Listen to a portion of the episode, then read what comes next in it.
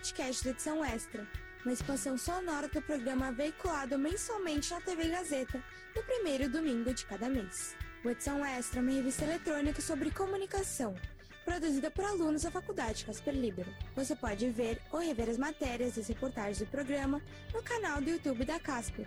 Aqui no nosso podcast, você acompanha as entrevistas com os convidados do programa televisivo, incluindo trechos inéditos.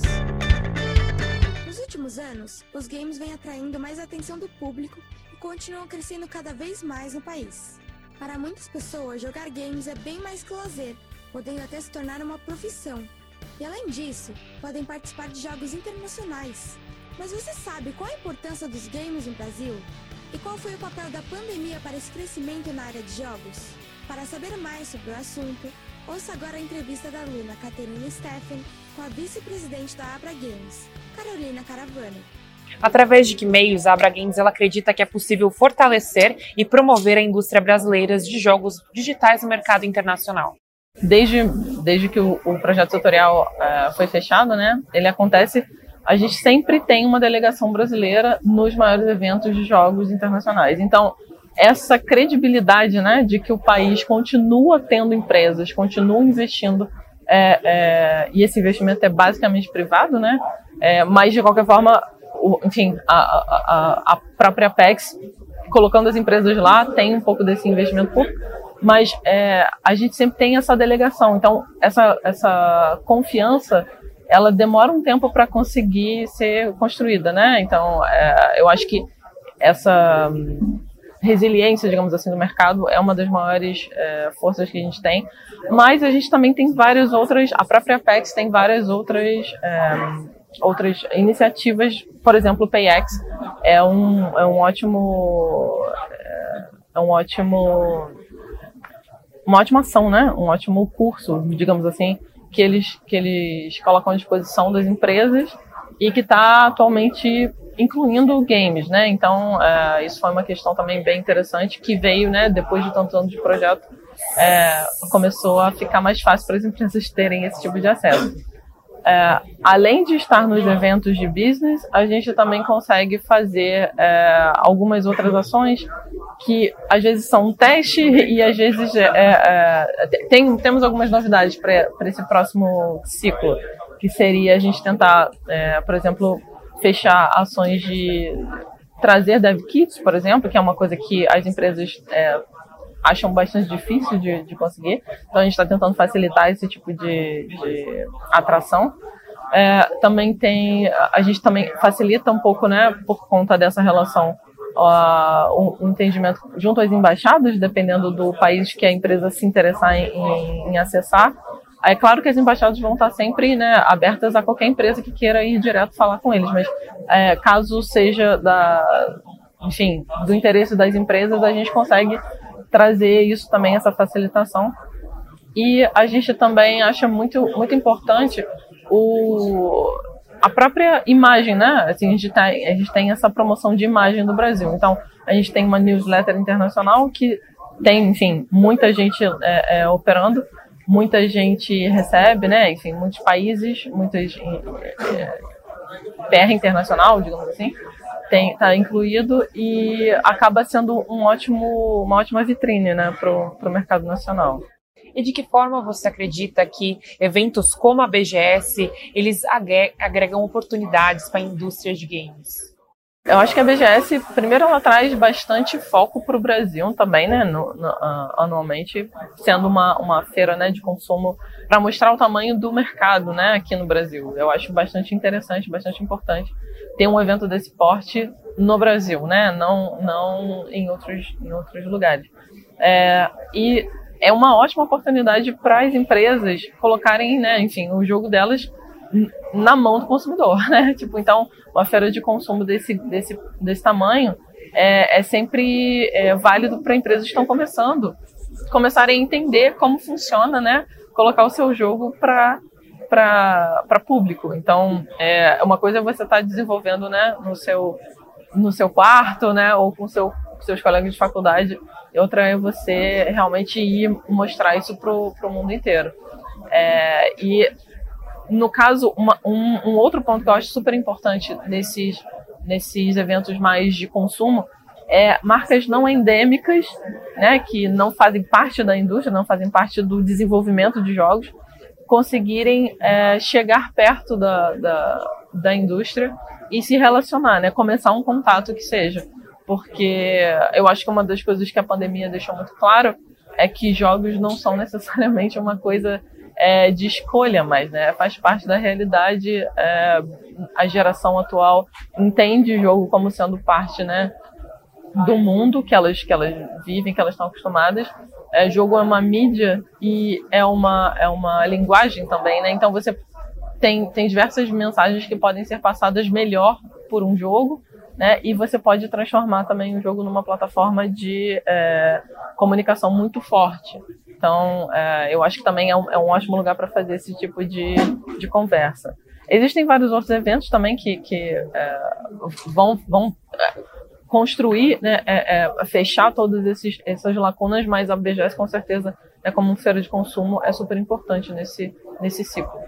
De que forma a pandemia ela agregou nesse público de games, nesse público que consome os games?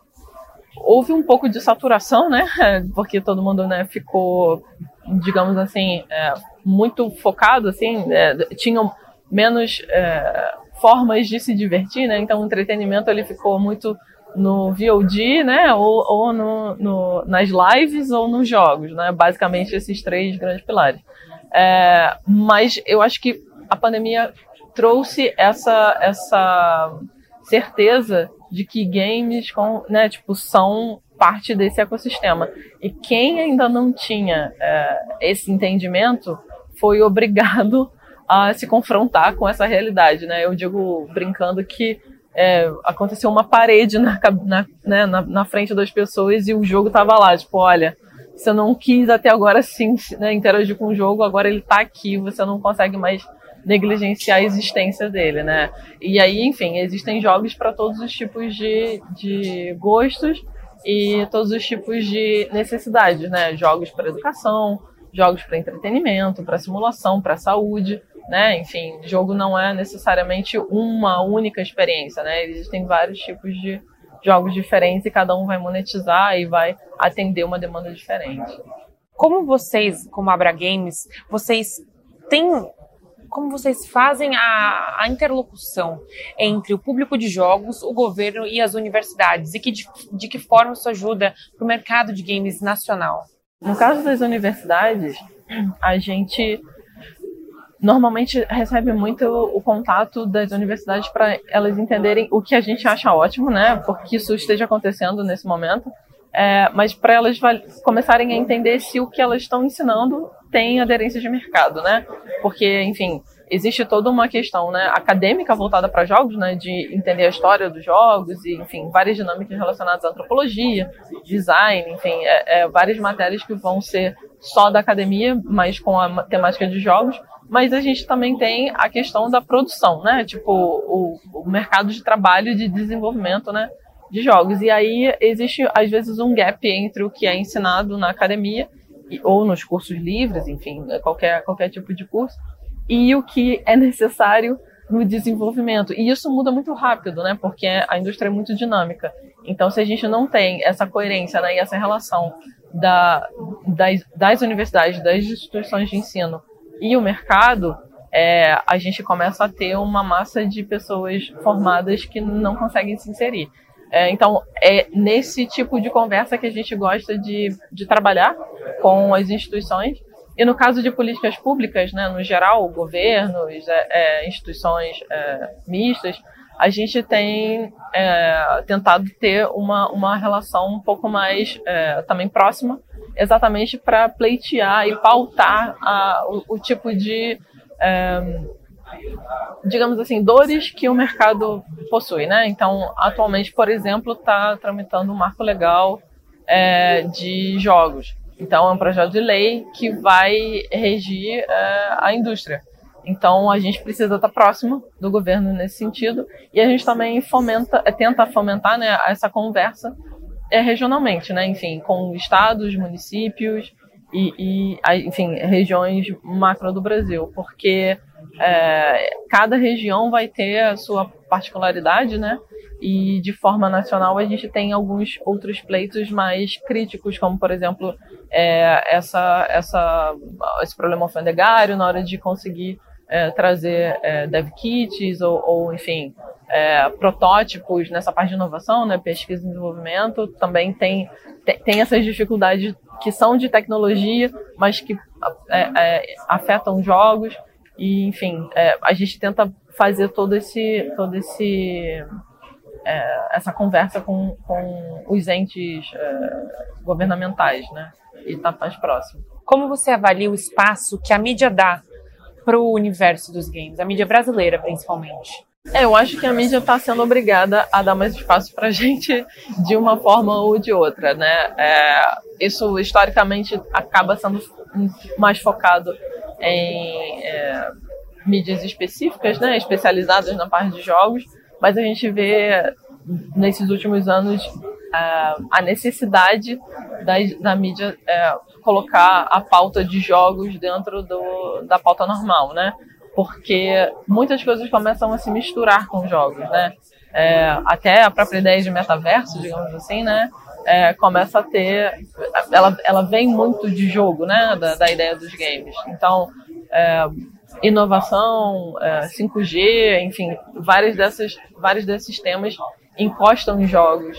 E eu, não é exatamente ligado ao desenvolvimento de jogos, mas eu diria que o mercado de é, jogos competitivos, né, é, também acaba roubando um pouco essa, essa, essa cena e forçando um pouco essa, essa conversa, né, de, na mídia local.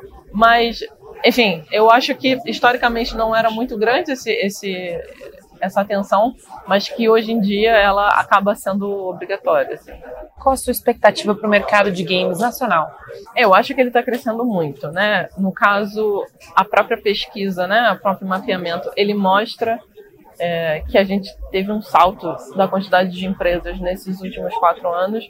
É, houve um censo, né, em 2018 que mostrava ali por volta de umas 400 empresas é, e atualmente a gente conseguiu mapear mais mil.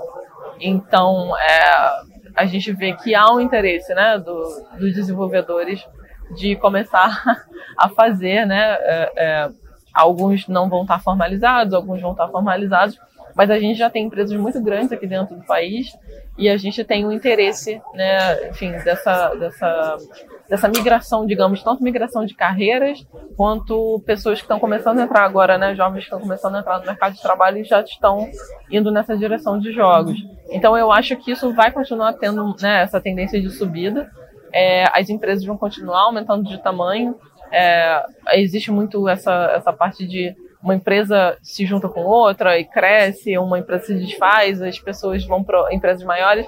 É, essa, essa, essa digamos assim, essa onda, né, de, de leva e traz de uma empresa para outra é, é comum na, na, maturidade da indústria, mas eu acho que essa tendência de subida e essa consolidação, né, é, vai ser, vai, vai continuar acontecendo ainda durante bastante tempo. É, eu acho que, enfim, variações de dólar vão impactar, né, tanto para bem quanto para o mal dentro da, dessa, dessa maturidade, digamos, da, dos empreendedores, mas assim é, vai continuar existindo essa, essa tendência de subida. Pois é, não dá para negar que o universo dos games está crescendo cada vez mais. E para os fãs brasileiros de videogames, o cenário parece ser cada vez mais favorável para o surgimento de jogos desenvolvidos nacionalmente. Mas e você? Joga videogames nacionais? Se sim, qual é o seu favorito? Conta pra gente nas redes sociais, arroba Rádio Gazeta 1. Fique ligado nos próximos episódios do podcast do Edição Extra, disponível nas principais plataformas de áudio. O Edição Extra é um projeto transmídia produzido por estudantes da Faculdade Casper Libero, com supervisão pedagógica do professor Renato Tavares, supervisão operacional de Roberto Vilela, e suporte operacional de profissionais dos estúdios, da Rádio Gazeta Online e da produtora experimental de visual. Apresentação: Julia Cartacho. Roteiro: Julia Cartacho, Heloísa Rocha e Renato Tavares. Produção de entrevistas: Carla Azevedo, Isabela Delgado, Caterine Steffen, Lívia Carvalho e Tatiana M. Edição: Nilson Almeida. Edição de mídias audiovisuais: Nilson Almeida. Site mídias sociais: Heloísa Rocha. Supervisão pedagógica da Rádio Gazeta Online da produtora experimental de visual: Renato Tavares. Supervisão operacional da Rádio Gazeta Online da produtora experimental de visual: Roberto Vilela. Coordenadoria de jornalismo: Helena Jacó. Coordenadoria de Rádio TV e Internet: Marco Vale. Operações da Faculdade Casper Libero: Antônio Viana. Gerente administrativo da Faculdade Casper Libero: Eric Wonhart.